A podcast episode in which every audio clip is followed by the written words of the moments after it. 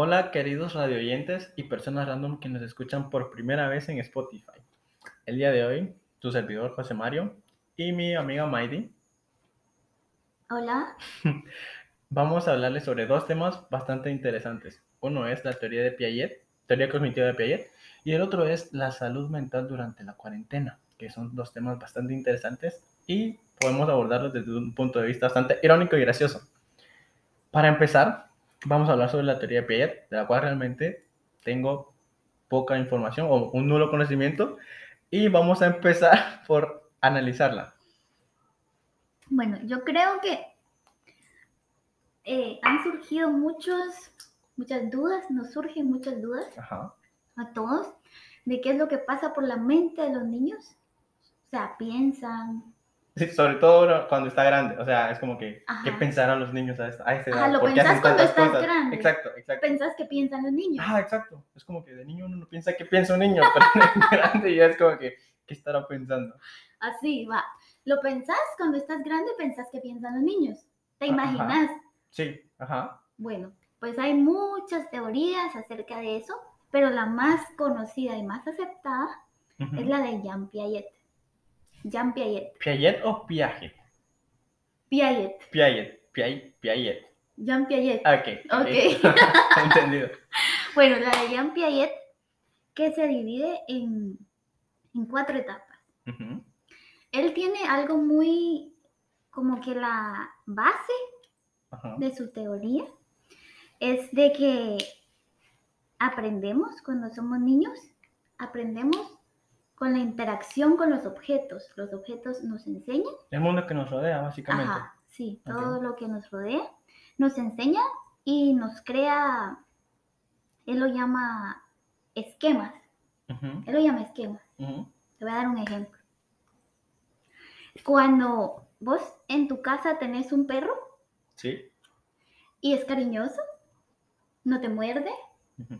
No te muerde. Bueno, Contrario a mi perro que, que se comió mis audífonos. contrario. Contrario a eso. Bueno, tenés un perro que es cariñoso y tú, o sea, siendo niño, no ahorita, eh, siendo niño en tu cabeza creaste ese esquema de que los perros son cariñosos y los perros juegan contigo, no te muerden y, y eso va. Pero de pronto llega el día en que conoces el perro de tu vecino o cualquier otro perro y resulta que te muerde. Ajá. Entonces tú, el esquema que habías creado se ve, Roto. ajá, se ve entorpecido, Ok. se crea un desequilibrio. No sabemos cómo actuar ante... Bueno, los niños no saben cómo actuar ante dicha Ajá. situación. Porque el, el esquema que tienen guardado es ese. Mm, Pero los- cuando llega ese momento en que conocen esa otra situación, Ujú. tienen que adaptar su cerebro a las dos posibilidades y crean un tercer esquema.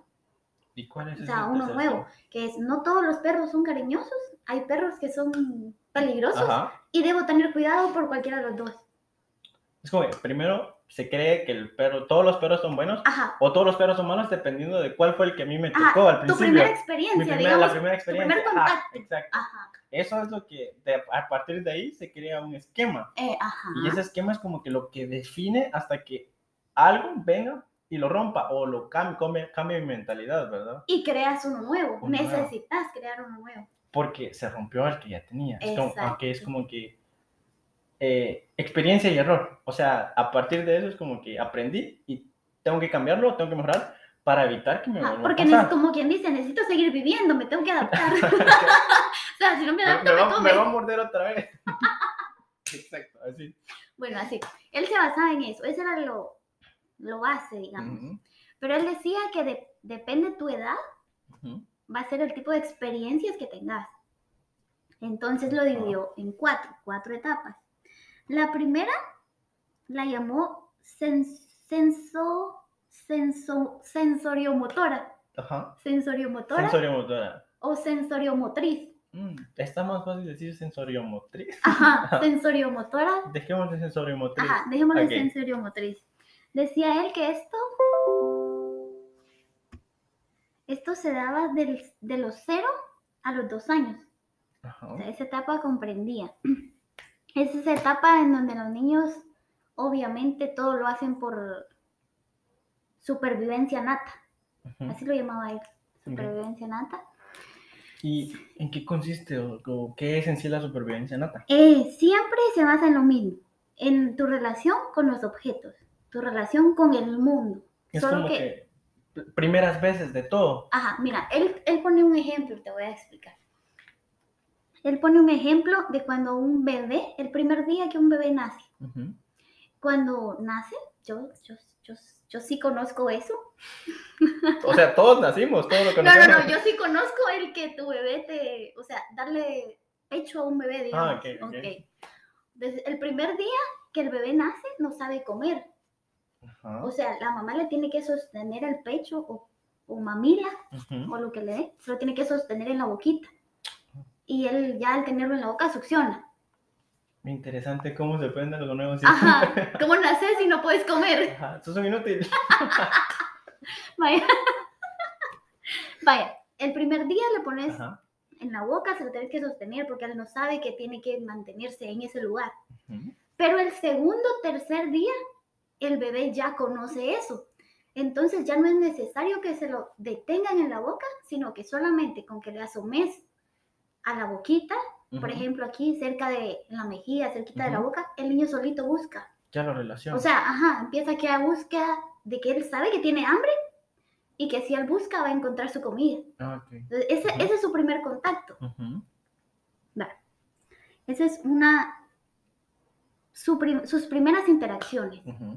Después, eh, adelantito de esto, ponete unos 6, 8 meses, Ajá. que los niños ya juegan, ya mueven sus manitas y eso. Los niños accidentalmente a veces mueven objetos y a ellos les produce placer. De verdad. Ajá, más que todo objetos que hagan ruido. Ah, Una bolsa plástica. Ajá. Ahora hasta venden juguetes que vos los tocas y, y como que es una bolsa de, de risitos. ah, por eso. ¿Qué hace sonido? Ah, ok. Ajá. Vaya, es- esos soniditos que, que, que producen, a ellos les produce placer y ellos tratan de repetirlo. Entonces, ellos lo tocaron una vez, escucharon el sonidito, les gustó, intentan hacerlo. Con eso mismo, intentan hacerlo también con otras cosas. Ah, repetición, básicamente. Él le llamaba em, repetición circular. Mm, O sea, lo circular, circular primario le llamaba él. Circular porque lo repetía, lo repetía, repetía. Y dice él que primario porque lo, lo hacen con una parte de su cuerpo. Mm, ya. Bueno.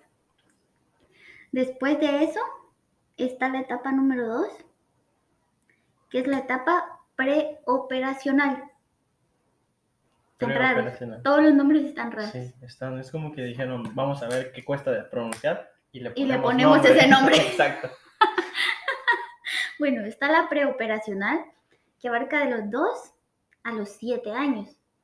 En e- esta etapa, en lo personal, siento que es la más curiosa, la más rara y la más interesante. Y la más hiperactiva para los papás también, Bueno, la más desgastante. Me imagino. No es nada de los, los lloros cuando el bebé lloraba de madrugada porque no se podía dormir.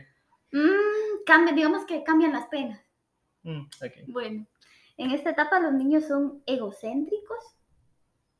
Ellos no distinguen entre, por ejemplo, en los juguetes, para darte un ejemplo, ejemplo más claro, no distinguen entre los juguetes que son de ellos y los juguetes que son de, de otro, de un amiguito o algo así. Y por eso se da esto tanto de que has visto que a veces un niño está jugando con un juguete y el otro también lo quiere. ¿Sí? Y aunque le digas, eh, no, eh, mira, ese es de él, o permitíselo un rato, está llorando porque lo quiere. Y lo Sí. quiere, lo quiere y lo quiere. Ajá. Por- es. precisamente por eso, porque él no entiende que esos juguetes no son de él. O sea, él no entiende el sentido de pertenencia. Me pasó varias veces, me pasó varias veces cuando yo estaba más grande y llegaban mis primitos de, de otro departamento y se terminaban llevando mis juguetes a.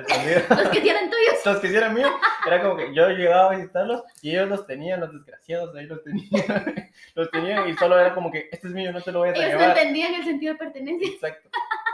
Pues lo entendían un poco porque si yo le decía que eso era mío, me decían de que estaba mintiéndoles porque realmente decían que era de ellos. Sí, No, qué barbaridad. no, a esta edad a los niños se les da otra cosa. Esa sí me parece, bueno, todo me parece interesante, pero esto más, Ajá. a mí todo me gusta. Ellos desarrollan la función simbólica. Desarrollan la función simbólica. Esto, mira, Ajá. Perdón. Esto, ¿has visto que eh, te presentan una imagen de un sol? Ahorita que sos adulto ya. Te presentan la imagen de un sol, de una luna, de una nube, y vos sabés que, que es una nube. Vos estás consciente de eso. Pero ponerle, antes de, de esta etapa, si vos le mostrás un sol a un niño, él mira una imagen, mira un dibujo, Ujú. pero en realidad no lo, no lo relaciona con el sol. Ujú. En cambio, a esta edad ellos empiezan a desarrollar eso. Ellos ven un sol, ellos dicen, ah, el sol. O sea, ellos ya en su mente conectan que, ¿qué es eso? ¿Me entendés? Ya le dan el significado al símbolo. Empiezan a asociar las cosas con sus nombres y por lo que son, básicamente. Sí, como quien dice, las, las conocen. Bueno, después de esto viene la etapa número 3, operaciones concretas. Ese nombre está fácil. Suena más avanzado. Ajá, suena mejor. Esto se da de la edad de 7 a 12 años. Aquí los niños empiezan a realizar operaciones mentales simples. ¿Qué se te ocurre cuando yo digo operaciones mentales simples? Eh, no sé, cosas como empezar a hacer su tarea por sí solos. No, pues te fuiste muy lejos. Ah, no tan avanzado. No tan avanzado, un poquito menos pensar. Eh, ver, operaciones mentales simples. No sé, tal vez empezar a hacer las cosas por sí solos. Cosas no tan avanzadas. No sé. Valga la redundancia. Ajá. Bueno, te va a parecer un poco chistoso, pero es cuando él habla de esto se refiere a que, por ejemplo, si vos moves una pelota, te estás jugando con una pelota y la pelota avanza, el niño en su mente cree que la pelota no puede regresar, como quien dice, llega, topa en la pared y regresa, para él eso es imposible. En su mente no lo entiende. Ciencia, dice cuando lo nota. Ajá, y él le llama a esto reversibilidad, como que no tiene, no tenían pues capacidad de reversibilidad. Ah, ya. Ellos no, no lo entendían, pues, no lo captaban. Ujú. Entonces a esta edad él empieza a desarrollar esto. Él ya sabe que si él lanza un objeto y va a chocar contra algo, Regresa. ajá, le va a regresar. O sea, él va aprendiendo estas cositas. Ok. También aprende lo que es la clasificación. Por ejemplo, le puedes preguntar, eh, tenés un, un jarro con flores, tenés margaritas, puedes tener rosas. Bueno, dejemos esos dos, margaritas y rosas. Ajá. Y a él le puedes preguntar, a él o ella, le puedes preguntar, Inclusión. Aquí tenemos Ajá. ser inclusivos. Aquí manejamos en este la podcast inclusión. manejamos la inclusión. bueno, Amigues. a mí. bueno, bueno. Ajá, le puedes preguntar, por ejemplo, ¿de cuál hay más? O sea, ¿qué cantidad es más grande? ¿Los girasoles o las rosas? Entonces, él en ese momento ya tiene la capacidad de distinguir y clasificarlas, ¿va? Porque él tiene que ver cuál es rosa y cuál es girasol, ¿va?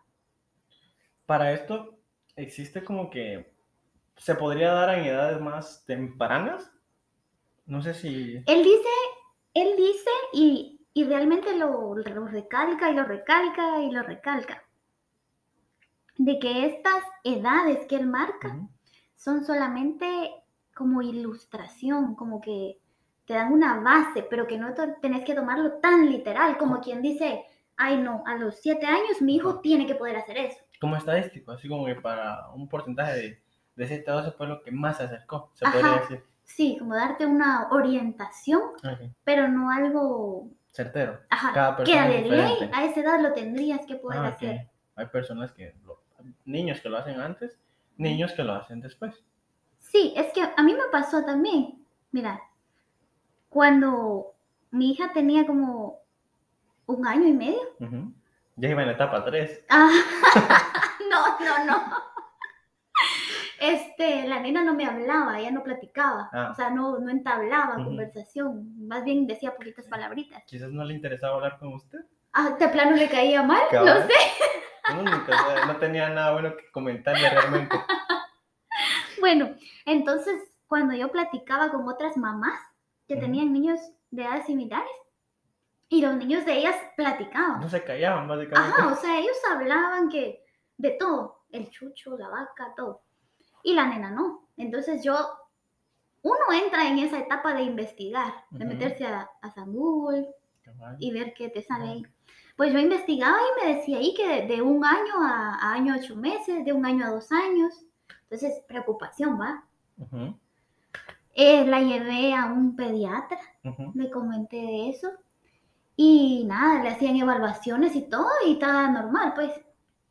Y yo entiendo que uno se trauma con eso. Sí. O sea, uno piensa que de ley no tiene que ser así. Ajá. Que no puede hablar, de que en futuro no va a hablar la niña, ¿verdad? Sí, sí, sí, sí. Por eso a mí me parece importante que él diga eso. Mm, O sea, él lo, lo, lo deja como que puramente en claro. ok. No es exacto esa edad. Creo que yo pasé algo similar. Bueno, yo no, mis papás.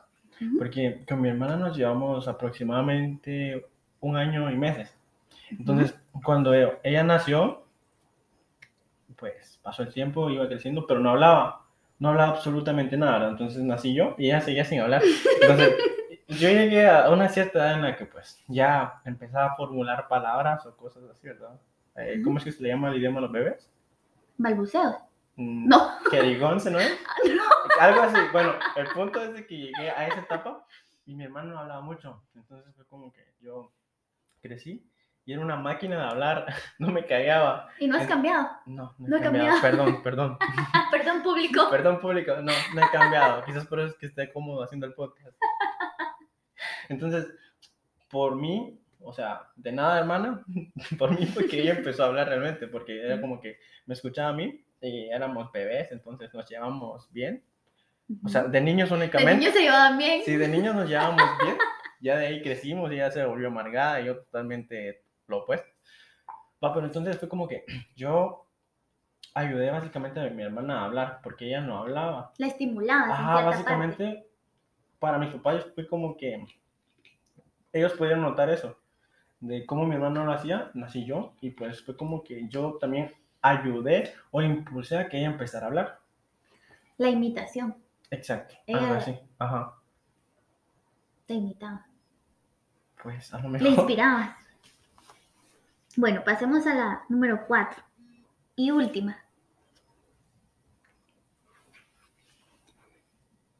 Operaciones formales. ¿A qué te suena? Em, operaciones formales. No sé, a algo ya más. Formal. sí, o sea, ya actividades motrices más complejas. No sé. Bueno, él dice que aquí los niños, no sé si todavía se le puede llamar niños, no, preadolescentes, ¿De cuántos años? de, ponete de 12 años, En adelante. sí, Sí, pues sí, preadolescentes o adolescentes en muchos casos, dependiendo de la edad. preadolescentes. Bueno, él decía que en esta etapa los preadolescentes desarrollaban su pensamiento lógico. Ellos llegaban a entender que todo acto tenía una consecuencia. O sea, ya cosas más avanzadas, ponete. Eh, ya en la mente de, de ellos, por ejemplo, ya te se simulaban situaciones. No sé si te ha pasado eso. Cuando me voy a, a dormir y me quedo pensando en cosas que jamás pasarán. Ah, exacto. como que estás acostado en la noche y no tenés sueño. Entonces pensás, tal cosa me pasó este día, pero pudo haber pasado diferente si hubiera hecho esto, esto y esto. Ajá, como básicamente eso, que ya se crean escenarios. Ah, Ajá, O ya. sea, se crean eh, un escenario, se crean las posibles, ¿cómo se le llama? Los posibles resultados, Ujú, ¿va? Las posibles, el multiverso Ajá, básicamente. se, se plantean los multiversos. Ajá. Dice él también que en esta etapa, un ejemplo, a mí me gustó este ejemplo que él dio. Él dice que cuando querés comprar un par de zapatos, Ujú. en tu mente estás pensando en el par de zapatos, Ujú. aunque no los estés viendo y aunque no los tengas físicamente en la mano. Sí. Que no estés viendo una foto, no estés viendo nada. Simplemente en tu mente desarrollas una imagen ¿De cómo los querés? de calidad. Ajá. Tenés una imagen nice. Ajá. Eso. Eso. Y dice él de que de los 12 a los 15 empiezas a desarrollar estas ciertas cosas. Y de los 15 en adelante, prácticamente tu vida adulto. Bienvenida a la adultez. Bienvenido a los problemas. Bienvenida a los problemas. Ajá. Y de que, bueno, esto no para ahí. O sea, a lo largo de tu vida seguís aprendiendo. O sea, eso se podría decir como la introducción para lo que viene. Ajá. Sí, sí, sí, como quien dice, prepárate. Bienvenido a los problemas. Ajá. Él categoriza esto así porque obviamente de bebé, niño, no tenés las capacidades que vas a tener ya de adulto. Mm, En-. Entonces, eh, por eso él hace esta clasificación. ¿va? Pero independientemente de que pases todas estas etapas, seguís aprendiendo a lo largo de tu vida, seguís creándote esquemas porque seguís conociendo. Es cierto. Nunca, nunca dejas de conocer. Ujú. Entonces, seguís en este desarrollo cognitivo a lo largo de tu vida. Seguís teniendo primeras experiencias y luego dos experiencias malas o buenas, dependiendo Ajá. de cómo fue tu primera experiencia. Rompen tu molde que habías creado es- y creaste otro por la necesidad de adaptación, mm, sobre supervivencia, adaptarse a lo que viene. adaptarte a lo que te presenta Mm. la vida. Sí. Me- tengo uno respecto a esto. El modelo o esquemas estos que desarrolló Piaget tuvo que tener una base, o sea, un punto de partida. ¿Cuál fue? Qué interesante, qué interesante, sí. En la parte de la biografía de él, cuenta de que él se casó, tuvo tres hijos. Ya sé por dónde va la cosa. Ajá. Ajá. él tuvo tres hijos y él se dedicó a estudiar prácticamente a sus propios hijos, a estudiarlos y analizarlos. Desde su nacimiento hasta su, Hasta su etapa Ajá. adulta. hasta su etapa adulta. O sea, era básicamente, el bebé está llorando, déjalo, déjalo, lo estoy analizando Ajá, ahorita. experimentemos. ¿Verdad? Ajá. Terrible. Bueno, Veamos. no es que los ha explotado. Pues uno nunca sabe, las biografías a veces pueden alterarse para beneficio propio. No, yo digo que no. Decía, decía esta parte de que, aunque no había sido por completo su estudio sus hijos, pero que habían sido de grandísima ayuda. O sea, porque imagínate, los tenía cerca, los podía observar casi día y noche, ponerle. O sea, que tu papá te pase estudiando y observando todo el día, sí es como que bastante raro e intenso. ¿A quién le dan el premio Nobel? ¿A tu papá o a vos? Yo creo que a vos te darían como título de experimento. Y lo peor de todo es que al final puede ser experimento fallido. Sí, porque imagínate, con ellos estaba aprendiendo. O o sea, lo van a disfrutar los demás. O sea, me puedo diciendo, hijo número uno, resultados positivos. Hijo número dos, resultados medios. Hijo tres, debí tener otro hijo. Para seguir con mis estudios. De- debería haber parado en el dos. ¡Ay! ¡Qué dolor! ¿Qué dirán sus hijos? Ajá, es ¿Qué como que- dirían sus hijos en su momento? No es cierto. Y, y es que se enteraron o hasta cuando ya estaban grandes. Es como que mi papá experimentó conmigo y nunca lo supe. Ajá, o sea, ¿qué me hicieron, va? Me usaron. ¿No, no te sentirías usado? Sí, la verdad es que sí. O sea, eh, al menos el nombre de los esquemas, pues un nombre, mi nombre para por, por- El por el esquema trabajo, José. cabal, por el trabajo que dediqué o el experimento que fui para mi papá. Al Podrías menos, crear una línea de podcast de eso. es Mi vida haciendo experimentos. Cabal, pero no soy experimento. Al menos eso es lo que pienso. No sé todavía si mis No papás sé. en el futuro van a ser biólogos. O son y no me han dicho, pero creo que les, tengo que preguntar.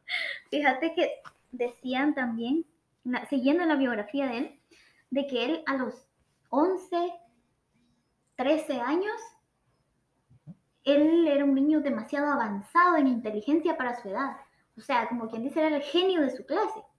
Los demás niños no le llegaban. O sea, él estaba por sobre todos. Él se interesaba, no se interesaba por jueguitos de niños, o sea, lo que les interesa a los niños, que carritos, que cartitas, Minecraft, todo eso, nada, Ajá, nada que no. ver. sino que él, su fascinación era la naturaleza. O sea, él se dedicaba en, en cuerpo y alma al estudio. Pues él era, Mero indie, el niño, ¿verdad? O Ve. sea, Totalmente desviado de lo que uno piensa. sí, pues sí. Entonces él, aparte de ser psicólogo, era biólogo. Mm, Un hombre muy inteligente. Publicó muchísimos ¿Libros? tratados, ajá, Ah. libros, tratados, que han sido de gran ayuda, tanto en esta teoría de la cognición, que es por la que él normalmente se le conoce. Vos buscas Jean Piaget y te sale la teoría del, De de lo que Del- hizo. del cognitismo. Ah. O sea, eso es lo que te va a salir, eso es lo más relevante de él, pero en realidad él hizo muchísimos aportes. Ya. Pero se conoce más por esto, porque se es como que conoce lo más más, por lo que más ha ayudado a la sociedad, se podría decir, Sí. su aporte más beneficioso. más importante y Eso. ponerle que aparte de todas las teorías que hay de cognición, la de él es la ganadora. De hecho, las demás ni se mencionan. Oh. Tú buscas, por ejemplo, teoría de la cognición, te va a salir la de él, porque es la más reconocida y aceptada. Bueno, después de usar a tres niños para, Claro, por para eso, pues al menos eso debería ganar, ¿verdad? Ser la más Por lo menos. ajá. Después de tener tres hijos ahí como ratas de laboratorio, algo tenían que tener. Sí, sí, sí. No, Bueno, pero- la verdad es que sí, es un tema bastante interesante. ¿Verdad? Sí, la verdad es que sí me gustó No, mucho. Y la- no, sabes que sí no sabía tanto del tema, pero sí me interesó bastante. es que Entonces, está súper bueno. Sí está bastante bueno, pero se está haciendo largo el podcast, ¿va? Entonces no sé si seguirán escuchándolo. Pues espero que sí, porque realmente nos estamos Estamos esforzando. entretenidos. Está- la verdad es que sí, nunca había hecho esto y por favor, más actividades Por así, dos. por dos. Me encantó, me encantó. Más tareas. Sí, si los parciales pueden ser en podcast, pues bienvenido sea. Pero yo creo que es momento de hablar de, De del siguiente más. tema. Ajá. Y habíamos dicho que era otro tema bastante importante en la actualidad Ujú. y diferente a lo que habíamos estado hablando, que es la Ujú. salud mental en tiempo de pandemia, que es un tema bastante, bastante interesante y bastante difícil de tratar para algunas personas. Ok. ¿Empiezo yo o empiezas? Empieza tú. Ok. Para mí, o sea, la salud mental, que es algo bastante difícil de tener, Ujú. es como la salud física. Tenemos que cuidarla bastante y hay gente que lo descuida y es como que se enfoca más en la salud física que en la salud mental porque es algo que no se ve, Mm. pero que al final repercute muchísimo incluso en la salud física, porque si Ujú. estás mal mentalmente, ni siquiera vas a tener ánimo de hacer cosas físicas. Serotonina, dopamina, todo se desequilibran, entonces no tenés los niveles apropiados para una vida óptima. Te sentís cansado, triste, deprimido, ansioso, etc. Ujú. Entonces, durante la pandemia, que fue algo que nos afectó a todos, no sé en tu caso, pero en mi caso, realmente fue algo así como que un poco liberador, porque era un momento en el que sentía un poco mal. Entonces, Pero liberador, ¿por qué? porque eh, momento complicado en mi vida, quizás otro podcast dedicado a esto, Ajá. podcast parte 2. Síganos. Ajá. De, entonces, básicamente la pandemia fue como que me ayudó a pensar más las cosas y en lugar de afectarme, o sea, mi salud mental estaba mal desde antes de la pandemia. Entonces, durante la pandemia, restricciones, COVID, eh, malinformación de las noticias o tergiversación de las noticias por parte de los noticieros, todo eso que vino a afectar al mundo, pues realmente no lo sentía tan pesado, tan alarmante yo, porque me sentía un poco mal. Entonces, el hecho de no salir y mantenerme aislado fue como que me ayudó. Un regalo. Un regalo, así como que Dios diciéndome, te miras mal, toma, a mí, mira, te miras tan mal que, ajá, toma esto, te lo regalo, no pidas. Entonces, fue eso, entonces me encerré y lo utilicé como que para alivianar o para pensar más en mi vida y en, en el amor propio, en las cosas que tenía que arreglar y todo eso. Pero eso es un punto de vista personal. O sea, Ujú. para las personas que estaban en la cúspide de su vida, ¿verdad? En lo mejor de lo mejor. Que tenían una vida social activa. Por Sí, ejemplo. cabal, que estaban bien. Pues pudo, pudo haber sido como que el no salir afecta mucho porque hay personas muy sociables. Entonces, Ujú. puede que el hecho de que no salir les afecte demasiado porque la cuarentena sí estuvo bastante pesada y larga. No recuerdo cuántos meses Yamatín nos estuvo manteniendo encerrados. El toque de queda. Exacto. O sea, eso era lo peor de todo. Que, que Dios nos bendiga, pero que Dios bendiga a Guatemala, ¿verdad? O sea, Ajá. exacto. Bueno, entonces, para muchas personas eso fue bastante estresante. O sea, tuvieron que mantener o lidiar con el estrés de estar encerrados, porque no a todos les gusta. Muchas personas les encanta la calle o les encanta salir, mejor dicho. El hecho de usar mascarilla, el hecho de usar mascarilla puede resultar como que bastante estresante o agobiador para muchos, porque al principio era como que no nos acostumbrábamos, o no sé, en tu caso, si te- ya te vas a acostumbrar a la mascarilla. Bueno, más bien creo que no, porque te veo en la calle, es como que, ¿y tu mascarilla dónde está? Me juzgas mal, ¿sabes? No, no. Bueno, el punto es de que, en lo personal, yo, ahora que trabajo en un área COVID, es como que la mascarilla es- casi siempre la utilizo. O sea, La necesitas, sí, estás es, es- es necesario, exacto. O sea, me la quito dentro de, pero ya cuando tengo que hablar con alguien, ya es como que parte de mí ponérmela. O sea, ya es como que natural, me sale natural.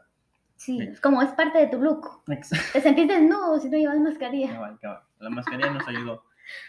Pero, va, eso es otro punto de vista. O sea, la mascarilla, el no salir, eh, el trabajo también, que muchas personas se quedan sin trabajo, como lo estábamos diciendo. Entonces, todo esto ocasionó que las personas tuvieran o mala salud mental o la poca salud mental que ya tenían, la perdieran. Porque realmente, y me sigo poniendo a mí de ejemplo para no poner a más personas, como más bien pongo a mi familia de ejemplo, porque me acuerdo que cuando cayó la noticia del COVID. Fue un 13, un viernes 13. Ah, ¿te recordás? Sí, me recuerdo bien porque yo había hecho como que una apuesta con unos amigos y había dicho que el viernes 13 iba a caer, me iban a dar la noticia de que había el primer caso de COVID en Guatemala. Lo dije el jueves, jueves 12. Ujú. Y viernes 13 como mediodía cae el COVID. Y ganaste.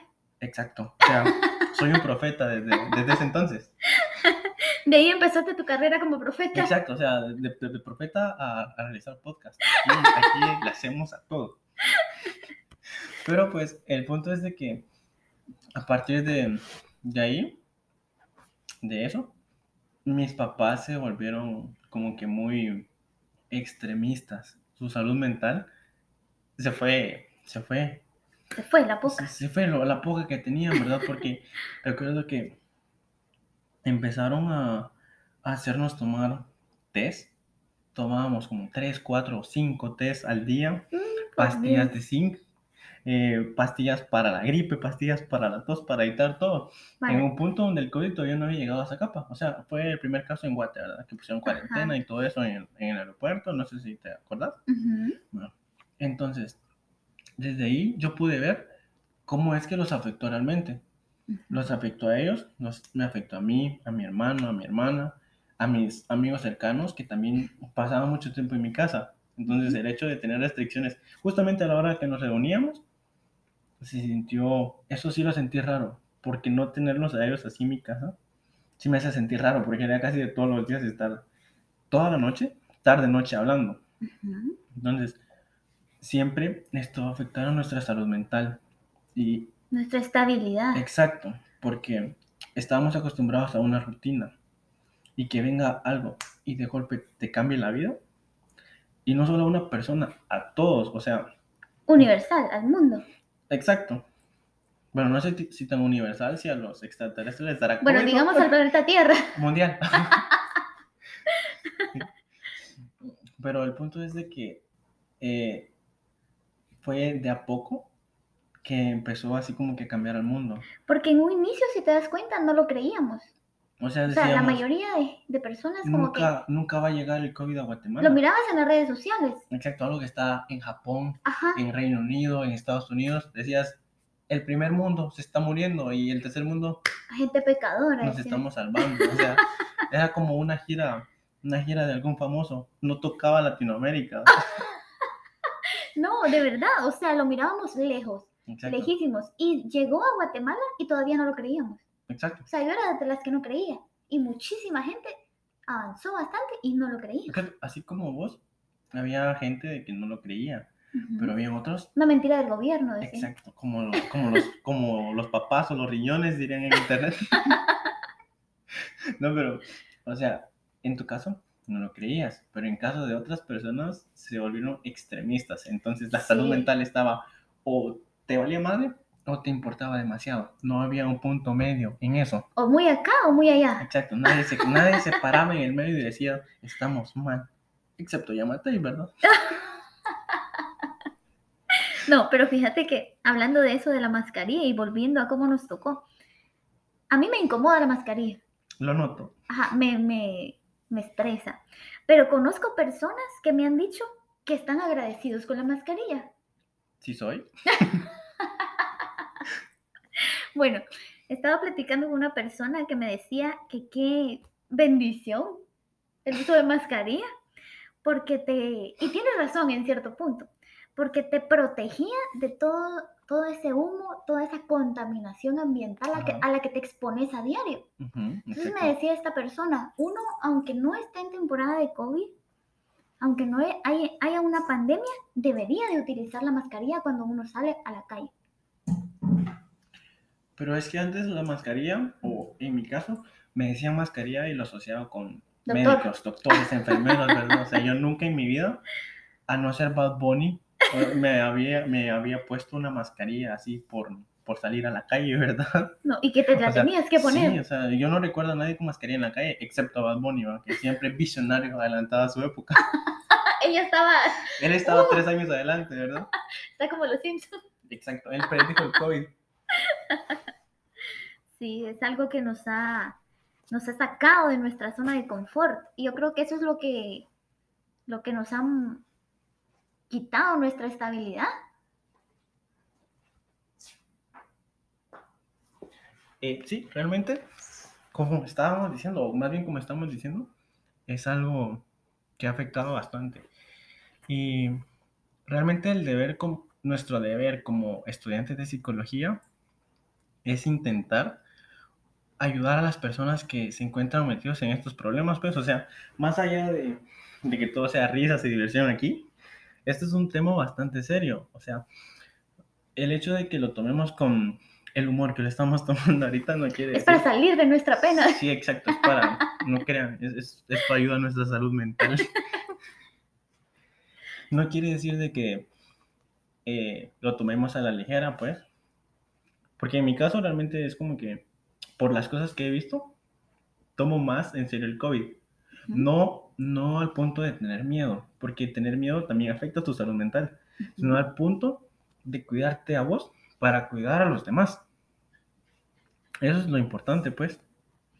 Sí, ¿sabes cómo dicen? Como dicen, ¿no? Como dicen, ¿no? Porque así es, somos, somos seres sociales, entonces nos falta ese contacto con las demás personas. Exacto. Yo estaba viendo unas noticias que en algunos países, lastimosamente en el nuestro no pasó, eh, estaban dando eh, un servicio, ¿cómo te digo?, de psicólogos, Médicos, como una asociación. Entonces las personas que, por ejemplo, estaban en, aisladas, aisladas, sea por Los ayudaban, básicamente. Ajá. O sea, vos eh, estás encerrado y te entraba la ansiedad, te entraba la depresión, la tristeza, no hayabas qué hacer. Entonces te podías comunicar. Ellos daban un, un número, por ejemplo, ¿qué te digo? El 110 de la policía. Pues allá era un número algo así, un número fácil, en donde lo marcabas y estaba allí un psicólogo, un médico. Básicamente era terapia gratis Ajá. o para sea, personas que lo necesitaban. Sí, fue parte de, de una iniciativa del Estado, te puedo decir. Ok. Y habían algunos testimonios ahí de personas que decían que realmente ellos se sentían aliviados. Ellos podían ¿qué? expresarse. Sí, es que realmente eso es, o más bien, así debería funcionar todo el mundo. Sí. Pero pues aquí no, no tenemos ni la capacidad ni, las, ni la dedicación de las personas para realizar eso, pues. Sí. Lastimosamente nos tenemos que acoplar a la Ah, situación. Tenemos que poner en práctica la adaptación. Exacto. O sea, no lo tenemos, no lo tenemos a la mano. Y en tiempo de pandemia, pues, no todos podían pagar un psicólogo, no lo podían pagar antes, mucho menos durante tiempo No. de pandemia, que la Y que no lo cae. creían necesario antes. Exacto. Imagínate ahora. Exacto, o sea, en tiempo de pandemia es como que el psicólogo, si ya estaba muchísimo atrás en, en su cadena de necesidades, Retrocedió. aún fue aún más atrás después del COVID, era como que ponían muchas cosas más adelante. Solo se importaban o solo se fijaban en la salud física. Pero, ¿sabes? Yo pienso que, bueno, en parte hay muchas personas que ya están despertando. O sea, despertando de eso de pensar que lo único que importa es tu salud. Hashtag despierta Guati. Ajá, despierta mundo. Despertar de que también importa tu salud mental, importa lo que pensás, importa cómo lo expresás. Sí, yo he visto muchos casos realmente así de que personas de que no antes era como que la salud mental no existe, o sea, era algo así como de la salud mental, ¿qué es eso? No, no estoy relacionado con ¿Has ¿no? escuchado ese ejemplo de cuando le decís a alguien estoy triste y te dice no estés triste? O sea, Y se me arregló. ya no estoy triste, gracias. no lo había pensado. Ah, Como el chiste de eh, ¿por qué las personas se suicidan si tan fácil que ser feliz? no? Y se acaban los suicidios. Sí. No, sí, realmente es como que bastante interesante. Y también otro punto que toca bastante la salud mental durante la etapa de pandemia, o incluso ahorita que estamos entre salir y no, entre lo virtual y lo, y lo social, y lo eh, no virtual, perdón, es lo de que te dé COVID. Porque una cosa es hablar del COVID y tenerle miedo al COVID, pero tener COVID es como que totalmente diferente, porque he visto casos de personas que tienen COVID y es como que les diera la peor enfermedad del mundo. Y, Lo que pasa es que también existe el miedo. Exacto, o sea, a lo que voy yo es a los prejuicios que la gente puede tener, porque es como que si te da COVID te da miedo decirlo, porque puede que tu vecino o alguien diga, mira, eh, no te juntes con ese porque tiene COVID y... Y sí, va, no te tenés que juntar, pero tampoco... Porque se lo pega. Exacto, pero tampoco vas a hacer de menos a alguien porque le dé COVID. Pero en un inicio era que se daba más esto. En un inicio la gente que estaba contagiada se ocultaba y no se lo contaba a nadie. Exacto. Y por eso mismo se contagiaba más gente. Ajá, porque o ¿Por sea, el simple ¿Qué ese miedo? miedo? el miedo al que dirán. Y el miedo al hisopado, porque, o sea, Ah. realmente es como que, que te metan un hisopo por la nariz. Yo te lo Ah. hicieron. Jamás. Lo evito, lo evito. Aunque realmente sí estoy como que un poco, no sé si, si sea eso, porque una vez estaba en McDonald's, realmente pésimo servicio porque la comida sin sabor. Te vendieron la comida, pero se les olvidó echarle el sabor. Exacto, o sea, entonces creía que era yo, pero realmente era McDonald's, no, así que esa fue la única vez que probablemente pude haberme hecho un hisopado. No, mentira. No, pero sí nunca, nunca me he hecho un hisopado, nunca he tenido síntomas así fuertes de COVID, por lo que De que sospeches que lo tenés. Ajá, exacto. No, no, mira, yo te digo eso del miedo porque Tiempo, No. momento. ¿Ya te hicieron el hisopado alguna vez? dos veces, De verdad. dos ¿Te veces. dolió? ¿O qué se Eh, siente? Se siente súper incómodo. No es en sí un dolor que digas, Ujú. qué dolor, pero es incómodo porque te meten el hisopo y te le dan vuelta. Ay, O sea, para, para, ¿cómo te digo yo? Para que el hisopo absorba. ah, Y eso es lo que sirve para analizarlo. mm. Entonces sí se siente incómodo. O sea, de hecho no quisiera hacérmelo otra vez. No, pero sí, sí está raro. O sea, no raro, sino que la sensación debe ser extraña. Sí, feo. Sí. Y te queda, quedas como mocoso, como Creo que realmente me cuido más del hisopado. del, ajá, del hisopado, por los dos. Es como que me cuido más de que no me dé COVID por el miedo al hisopado que por el mismo miedo al virus. O sea, es como que más miedo al hisopado. Hashtag cobarde. Sí, la verdad es que en ese aspecto sí. No, pues uno le tiene miedo a tantas cosas. Pero primero, miedo al hisopado. Ah, Tu caso. mi caso. Miedo al el, el hisopado. caso de muchos. Yo pienso que es caso de muchos realmente. Porque conozco más personas de que nunca se han hecho un hisopado. Y no se lo quieren hacer No. porque no. les da miedo. Es, ajá. Mira, yo he visto personas que presentan síntomas de repente, pero dicen que no se lo hacen. Eso, o sea, te dicen, si ya me dio, ya me dio, ¿para qué me lo voy a hacer? Sí. Pero independientemente de eso, es, uno ve de cerca personas que se han muerto. O sea, y también esa cosita Afecta. te afecta. O sea, sí te crea un, un pequeño temor. O sea, se mueren personas jóvenes. No puedes decir que solo los viejitos, porque se han muerto personas muy jóvenes. Exacto. Entonces te llega a dar y está como, aunque digas que no, es- ese miedito te estresa. Eh, Sí, produce bastante estrés. Incluso aunque no te dé COVID, el hecho de estornudar en público ya es como que un tabú social. Ya no podés Ya estornudar. no podés, ya no, o sea, estornudar una vez Te eh, excluyen. está, está, está raro, pero ya que estornudas dos veces es como que, Ya, mira, aquí, enciérrenlo. aquí a la vuelta hacen hisopados. Exacto, no puedes estornudar ya muchas veces porque es como que... No, te da vergüenza. ajá, Ahora me- ya no puedes. me, me ha pasado realmente, es como que yo no puedo ver el sol porque estornudo. Ajá, es como, es, es una, es algo extraño, pero sí, sí existe, o sea, es como un, no sé si padecimiento, Fotosensibilidad. eh, Algo así, ¿no? estornudo fótico, ese es el nombre, Estornudo así se llama, Ok, Google me lo dijo. ok. El punto es de que cuando miro el sol, estornudo, Ajá. entonces a veces no Ahora ya puedo- no lo miras. no puedo controlarlo. Y salir, al, salir a la calle, cuando no he visto el sol así por mucho rato, me agarra, estorn- a estornudar bastante. Entonces es como que Tiene COVID. primero tengo que asomarme y ver el sol por un tiempo para acostumbrarme a la luz y poder salir, ¿verdad? Es gracioso, o sea, es gracioso Sí, en cierta pero- parte. Pero en parte es como que la salud mental está afectando porque por el prejuicio. o sea, Van a que- decir que tengo COVID. Ajá, Ajá. ajá, exacto. No, no tengo COVID, señor, tengo estornudo fótico, perdóneme por nacer. No, un rótulo que diga estornudante fótico. Pero entonces estornudo de repente. No se asuste, no tengo COVID. O con el PCR aquí, aquí en la frente. Ah, tu, tu resultado aquí va. pegado. El PCR pues, negativo.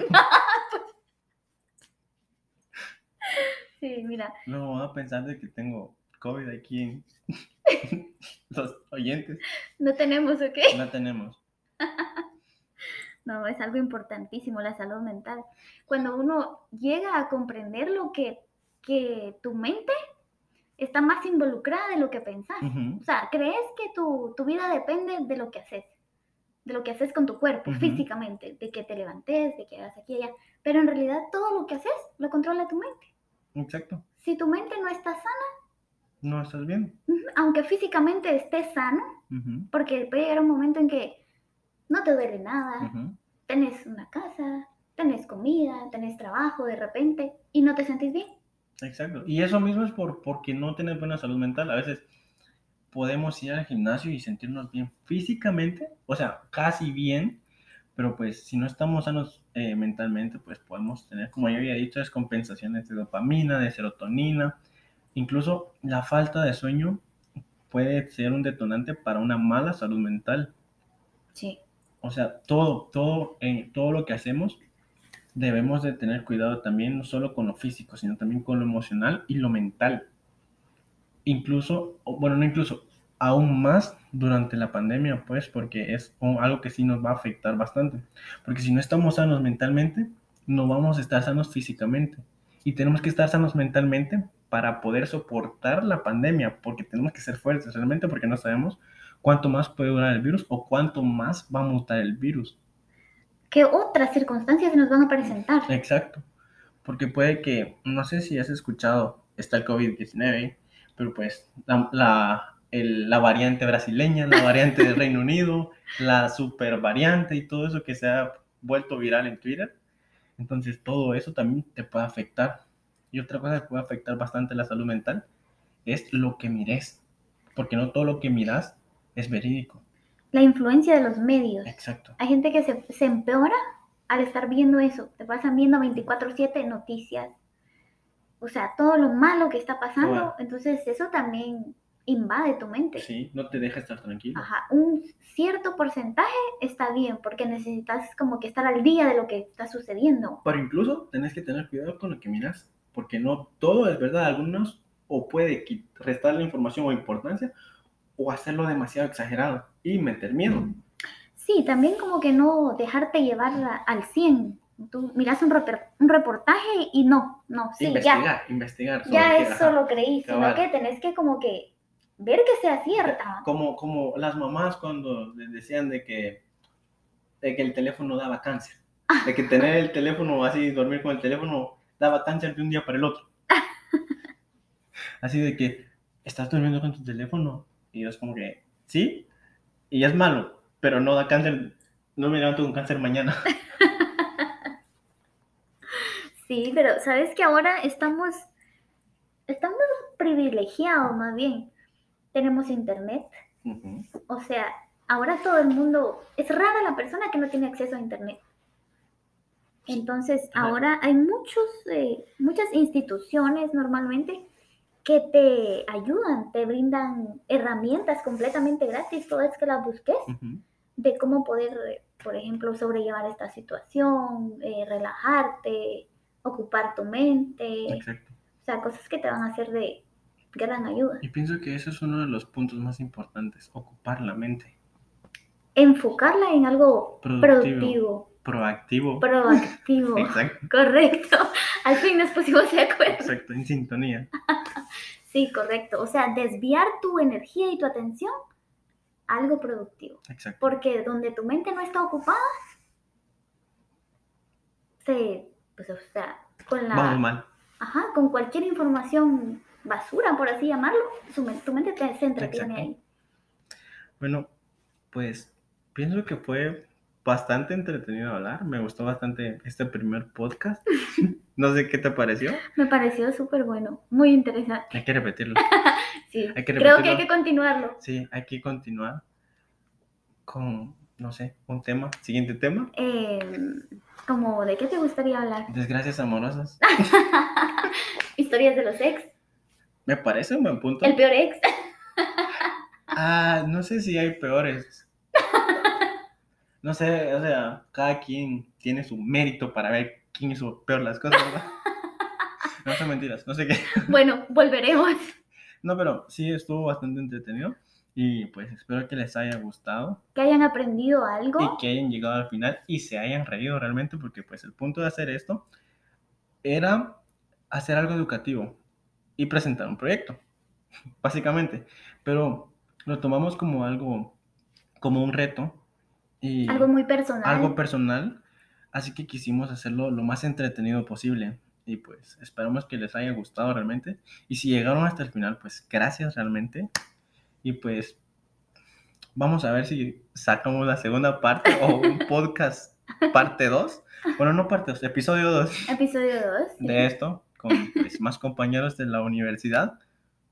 Y pues eso es todo, así que me despido. Adiós. Y nos vemos, o más bien nos escuchan en una próxima o en un próximo episodio.